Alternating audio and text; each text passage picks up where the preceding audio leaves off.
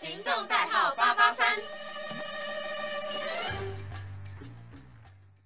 Hello，各位听众朋友们，大家好，我是小兜，我们是发抖的人。那今天一样是只有小兜我来跟大家分享关于韩剧的这些大小事。那我相信，就是近期在 Netflix 上面有一部叫做《N 号房事件》，然后他把它拍成一个比较像是纪录片的一个形式这样子。然后呢，就是我身边蛮多朋友都有去观看这一部，然后看完的感想都是一些觉得说：天啊，没想到居然这些事情是。这么容易的就发生在我们身边跟周遭，所以我就觉得这件事情非常的恐怖。那除了这件事情之外呢，我想今天跟大家分享的呢是关于韩剧的这种悬疑推理系列，而且呢，今天要分享的这八部韩剧全部都是真实事件改编的这种烧脑神剧，非常好看。那因为我小兜我自己本身也是算非常喜欢看这种呃。需要动脑啊，或是这种悬疑类啊，然后要办案啊这种过程的这种呃韩剧，就是这种类型的会特别吸引我。对，所以呢，今天来跟大家分享的八部韩剧，一起来了解一下，就是经由就是真实社会事件所改编的，然后我们了解一下就是社会议题。好，那今天要介绍的第一部韩剧呢，叫做《隧道》。这部韩剧呢是由崔振赫主演的。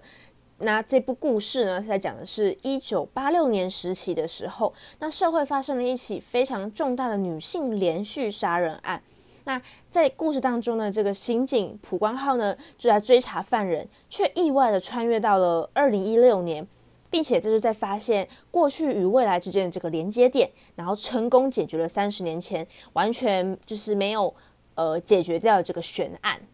那这部剧呢，本身呢是改编自这个韩国三大悬案之一的华城连环杀人案。那这个连环杀人案呢，是在一九八六年的时候，韩国京畿道华城郡，就是现在的这个华城市村庄，连续发生十起奸杀案。就是这个被害女性先是被绑架强奸，然后才惨遭勒毙，然后手段就很残忍，就是他先。对他进行了这样子的事情之后呢，再把他勒死，这样子就完全没有放过人家的意思。而且，但是呢，当时的这个警察就调查超过两万人、四万枚指纹，却完全完完全全找不到。所以这起连环杀人案就成为这个超过三十年的悬案，一直到是二零一九年，也是近几年，警方才有发现就是重大的突破。原来凶手是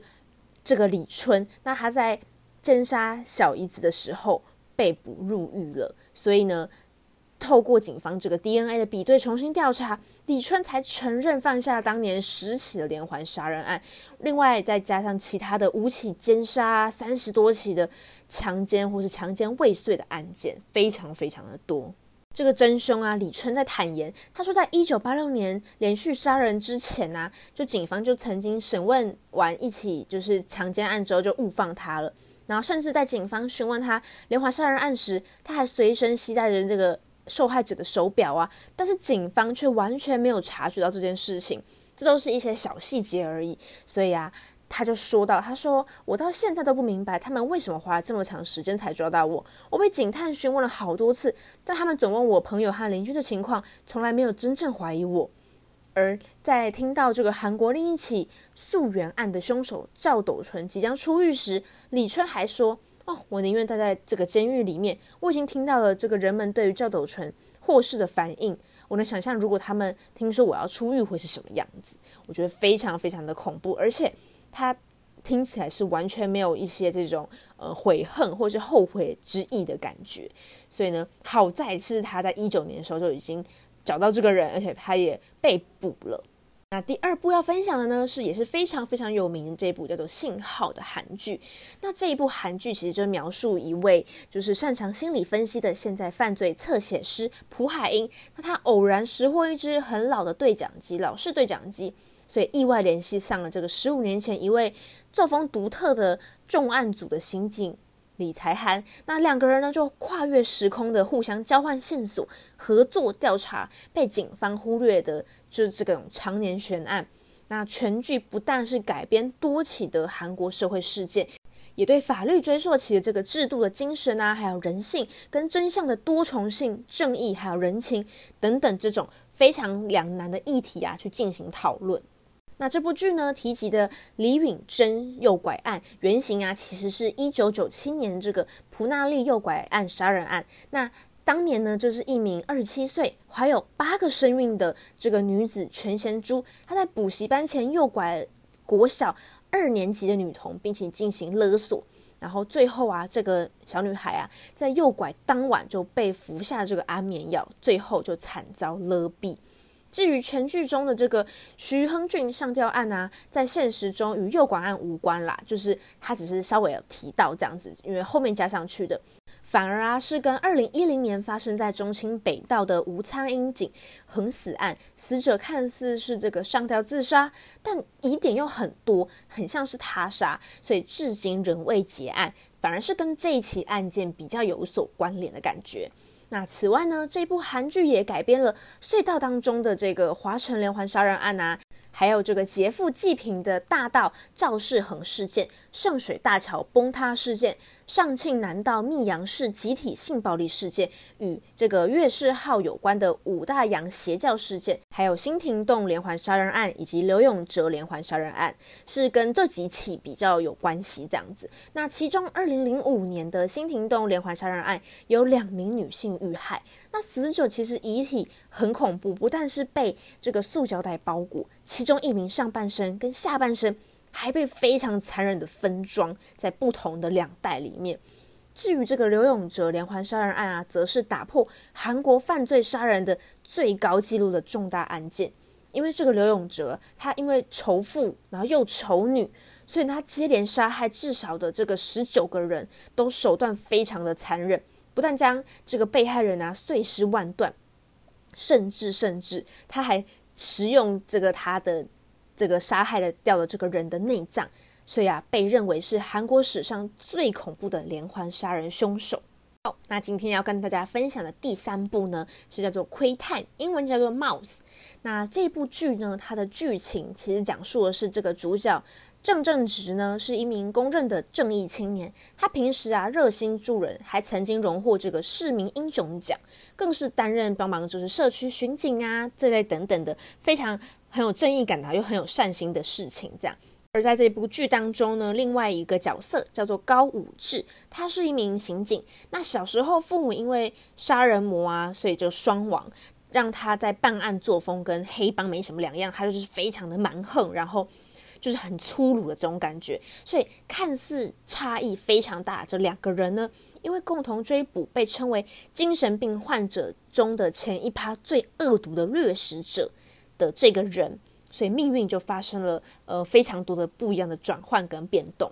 那根据了解呢，这部剧的编剧灵感是源自于这个二零一七年的仁川国小女童分尸案，犯案者年仅十七岁的金姓少女，她从出生就便缺少镜像神经元，所以她没有办法感觉到这种痛苦、负罪感、同情心等等这类的情绪，所以啊，甚至是在这个女生落网之后，被问她说她现在感觉到最痛苦的事情的时候，她也仅仅是回答：“哎，天气那么好。”我却无法去看樱花这件事让我最痛苦，所以甚至是真的没有办法去想象说他怎么可以在杀完人，然后犯下这么多恐怖的案件，把别人分尸了，然后呢，他还能够很淡定的去跟别人谈论说：“哦，我没办法看樱花，我觉得天气真好。”这类的事情就很令人难以置信。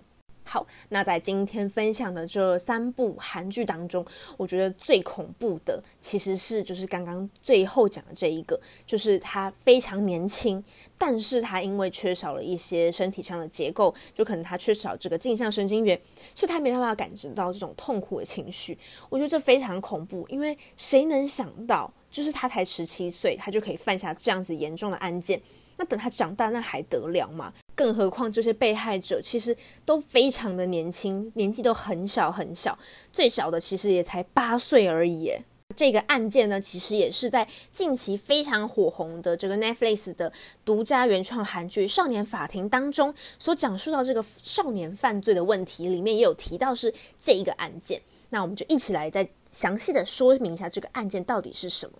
也就是在二零一七年三月的时候啊，有两名女高中生以非常非常残忍的方式将一名年仅八岁的国小女童杀害，而且她甚至还将这个尸体整个大卸八块扔到那个水塔里面。不过呢，他最终却因为这个嫌犯是未成年，然后罹患精神疾病等等的原因，所以他仅仅被判了二十跟十三年有期徒刑而已。但是这两位少女，就算就算他们出狱之后，也才三十岁而已耶，就完全不会说好像感觉到很严重。所以呢，完全没有办法再防范他们说再度犯案，因此这件害人的杀人案啊，判决结果是让当时整个韩国社会感到非常心寒，而且也很害怕的。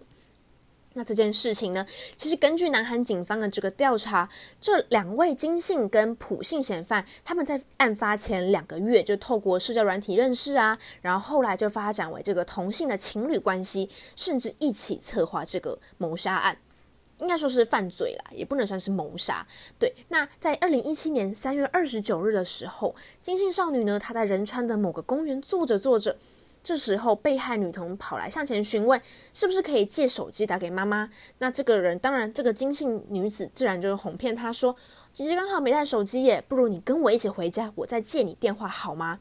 就是因为这样子，这个女童就天真的以为没有什么事情，只是打个电话而已。所以呢，她没有想到，这个原本想要回去找妈妈的这条路，就变成了她最后最后的身影了。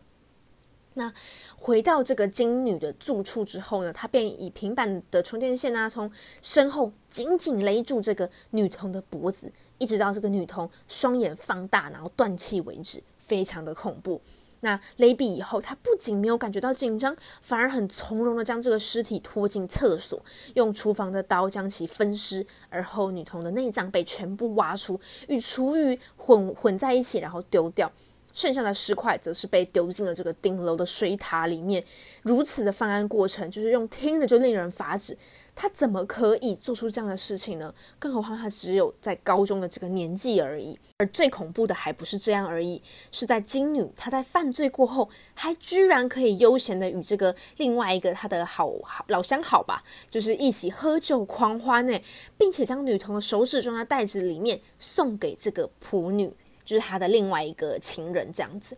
所以，警方在调查这的通话记录之后，竟然发现到这两个人对手指有特殊的癖好。这个金女甚至在这个案发后发了一则简讯给这个仆女，然后呢，内容就写到说：“你看她的手指很漂亮吧？非常非常的令人毛骨悚然。”那根据调查，虽然两名女子看似就跟平常人一样，但是其中啊，金女在小时候就被诊断出有精神上的疾病。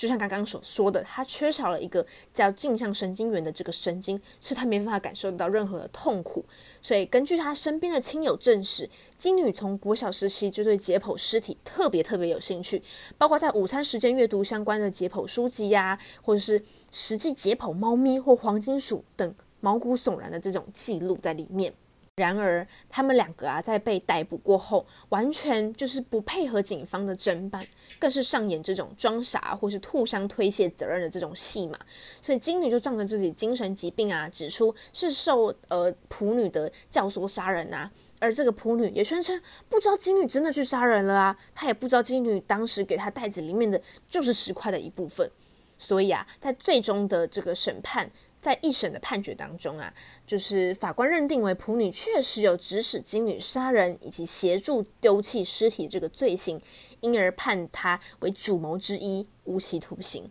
但是在二审当中，他就被改判为是共犯，所以减刑到十三年而已了。至于这个金女呢，则是因为尚未成年而被判刑二十年有期徒刑，仅仅这样而已。而这样的判断不仅让被害者家属感到非常心痛，也让社会大众完全无法接受这样的事情啊。虽然说金女她杀人就是犯案这件事情，是因为天生缺陷而无法拥有同理心或罪恶感。而犯下这件事情，但这真的就能成为一个合理杀人的理由吗？所以啊，这一起新闻就让感到非常无力的这个编剧决定写下《冒死》，也就是刚刚所说到的这一部《一探》这部剧。那他认为，即使正义没办法实现在真实的社会里面，但至少在剧中，精神病杀人犯也可以跟正常人一样，他们对他们所犯下的这些错误感到后悔、反省，最终去赎罪跟弥补。好，那今天的这几个韩剧呢，就先分享到这边。不知道大家在听完这几个哦韩剧的真实改编之后呢，有什么样的想法？但小豆我自己呢是觉得，呃，即便是说有精神疾病啊，或是有任何的理由，我觉得都不能是你想要杀人随意，呃，好像是很轻视这个生命的一个条件。那当然，今天听到这些故事呢，其实都是真实的事件，所以我也希望大家在真实的社会当中，就是还是要保有一点点的警惕心，不要任何的陌生人都随意的相信。好，那剩下呢还有其他几部韩剧，在下一集呢会再跟大家继续的分享。好，我是小兜，我们下次再见喽，拜拜。